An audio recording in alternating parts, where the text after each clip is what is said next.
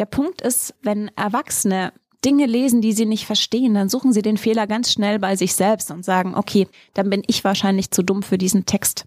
Bei Kindern ist es umgekehrt. Glücklicherweise, die gucken auf die Texte und sagen, das verstehe ich nicht, wie doof ist das denn? Und deswegen ist es wahnsinnig wichtig, dass wir für Kinder nicht nur schön, sondern auch verständlich schreiben.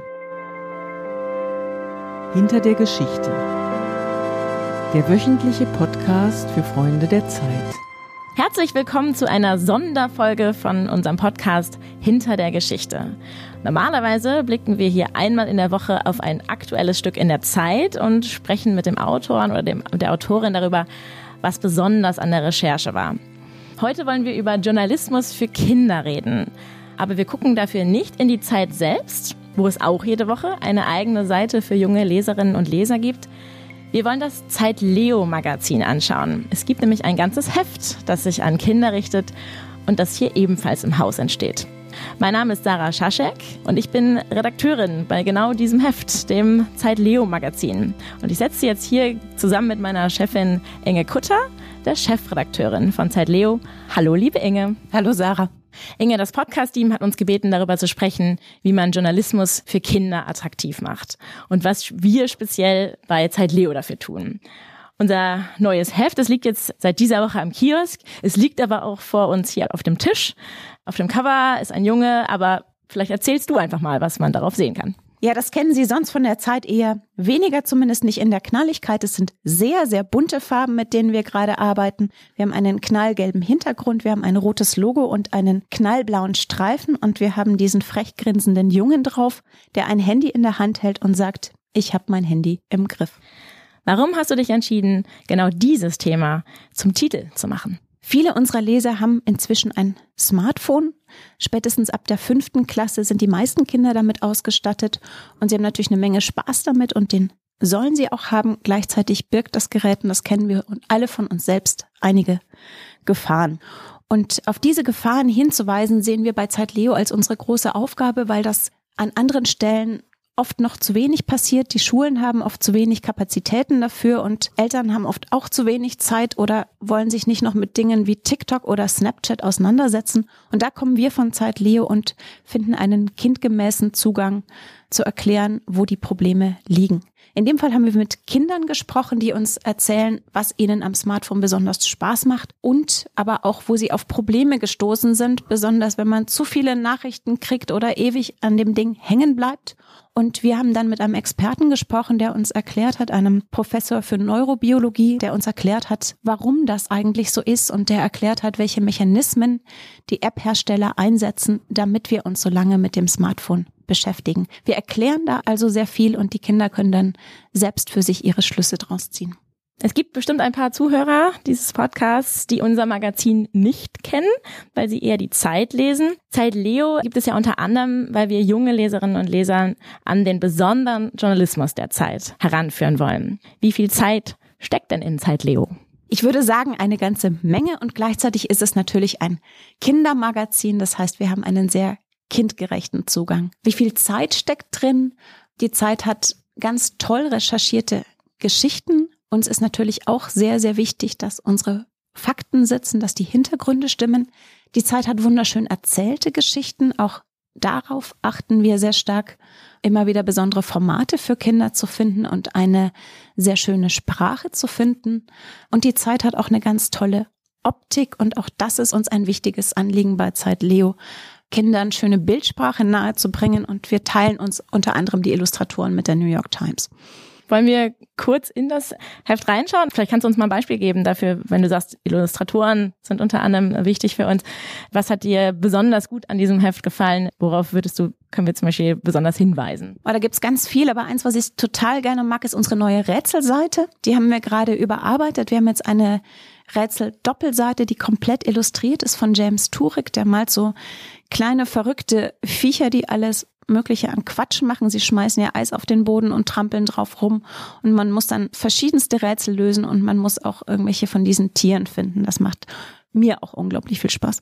Vielleicht nochmal zurück zu der Frage, wie man Journalismus Kindern nahebringt. Wir haben hier das Handy auf dem Titel und das Handy ist natürlich eine große Quelle für Informationen für Erwachsene, aber auch für Kinder. Wie kriegt man heute Kinder dazu, ein Magazin zu lesen? Kinder lesen immer noch sehr, sehr gerne auf Papier. Das zeigen verschiedenste Studien. Sie nutzen ihr Smartphone zum Spielen, sie nutzen es für die Kommunikation, aber lesen, sowohl was, was Romane angeht, aber auch was Magazin angeht, tun sie tatsächlich noch sehr gerne auf Print. Wie schafft man es, dass sie es gerne lesen? Einfach indem es ihnen gefällt und indem es ihnen Spaß macht. Und was wir von unseren Lesern oft hören, ist, dass wir so einen besonderen warmen Ton haben, bei dem sie sich sehr wohlfühlen. Wenn wir hier am Konferenztisch sitzen mit unserem ganzen Team und das neue Heft planen, dann reden wir immer ganz viel über die Themenmischung. Warum ist das eigentlich gerade für Kinder so wichtig? Unsere Zielgruppe ist ziemlich breit. Das sind 8 bis 13-Jährige, das sind Jungs und Mädchen, die interessieren sich für ganz unterschiedliche Dinge und deswegen bilden wir auch sehr, sehr vieles im Heft ab. Wir legen aber einen großen Schwerpunkt auf die Kinderwelt. Das ist uns bei Zeit Leo ganz wichtig. Wir erzählen Geschichten aus der Welt der Kinder heraus. Kinder interessieren sich brennend dafür, was andere Kinder erleben. Zum Beispiel hier, wie andere Kinder sich zu ihrem Taschengeld was dazu verdienen, wie andere Kinder in den Urlaub fahren, wie es anderen Kindern in der Familie geht. Das finden sie super interessant. Natürlich interessieren sie sich auch dafür, wie es Kinder in anderen Ländern geht, wie Kinder dort leben und sie wollen auch vieles wissen über ja, so ein bisschen Beziehungen in der Schule, Freundschaften, Streitigkeiten und all das geben wir ihnen mit. Dann gehen wir natürlich aber auch raus in die große Welt. Kinder interessieren sich brennend für Tiere. Da haben wir immer wieder Geschichten. Diesmal geht's um Fledermäuse. Da sind, stecken die klassischen Themen drin, die man mehr auch aus der Zeitung kennt. Das sind Themen aus Politik, Wirtschaft, Geschichte, Sport, aber es sind natürlich immer Themen, die auch einen sehr kindlichen Zugang haben. Wir entwickeln die Themen immer aus der Fragestellung heraus, die Kinder tatsächlich dran interessiert. Und unser dritter Teil ist was tun und da gibt es ganz viel zum Basteln, Mitmachen und selber machen. Du hast gerade die Politik kurz erwähnt. Die spielt ja auch in der Zeit eine große Rolle.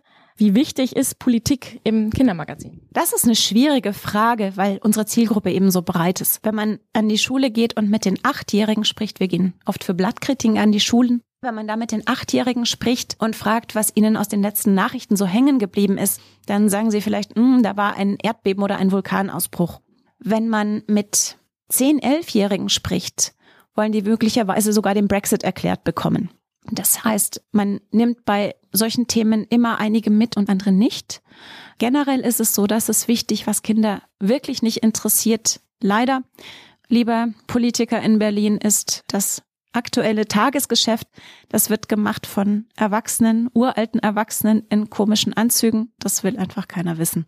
Was Kinder aber interessiert, ist tatsächlich, wie es auf der Welt zugeht, weil das auch einfach im Kinderzimmer ankommt. Durch das Internet, vor allem durch Gespräche mit der Peer Group. Und da kommt manchmal ziemlich viel Mist an. Und das ist ein Punkt, wo wir mit dem Kindermagazin reingehen und die Kinder versuchen aufzuklären. Mein prägendster Eindruck war tatsächlich ein Klassenbesuch, der kurz nach den Terroranschlägen von Paris stattfand. Der Klassenbesuch war schon ganz lange geplant und es wäre um irgendein ganz anderes Thema gegangen. Ich glaube, es waren Buchrezensionen. Und dann stand ich da an diesem Montag in der Klasse und ich hatte das große Bedürfnis, über die Ereignisse von Paris zu sprechen. Den Kindern ging es genauso. Und dann haben wir einfach genau das gemacht. Und dann kamen ganz, ganz viele Fragen. Und das waren so Fragen wie, kann mir hinter der nächsten Ecke ein Terrorist begegnen? Oder der islamische Staat, das ist doch ein Land, grenzt ja an Deutschland und können da die Soldaten bei uns einmarschieren? Also der, die klassische Vorstellung eines Angriffs, wie man sie aus Online-Spielen oder aus Büchern kennt. Und das sind dann Punkte, wo wir mit Zeit Leo kommen und sagen, da leisten wir ruhig und sachlich Aufklärung, weil es wichtig ist, Kindern da Hilfestellung zu geben, sie zu informieren, ihnen keine Angst zu machen, aber ihnen die Welt zu erklären. Bevor du Chefin von Zeit Leo wurdest, hast du für verschiedene Ressorts im Haus gearbeitet, unter anderem für das Chancenressort und für Wissen. Und dann hast du noch eine Weile das Zeit Campus Magazin geleitet. Jetzt ist unser Fokus auf Kindern oder ist dein Fokus auf Kindern. Was findest du am schwierigsten am Journalismus für Kinder? Die Kollegen sagen ja immer, dass wir am härtesten im Haus redigieren. Das weiß ich nicht, aber wir achten sehr, sehr stark auf Sprache. Der Punkt ist, wenn Erwachsene Dinge lesen, die sie nicht verstehen, dann suchen sie den Fehler ganz schnell bei sich selbst und sagen, okay, dann bin ich wahrscheinlich zu dumm für diesen Text. Bei Kindern ist es umgekehrt. glücklicherweise, die gucken auf die Texte und sagen, das verstehe ich nicht, wie doof ist das denn? Und deswegen ist es wahnsinnig wichtig, dass wir für Kinder nicht nur schön, sondern auch verständlich schreiben. Und dann noch die Gegenfrage, und das ist meine letzte Frage. Was gefällt dir am besten am Kinderjournalismus?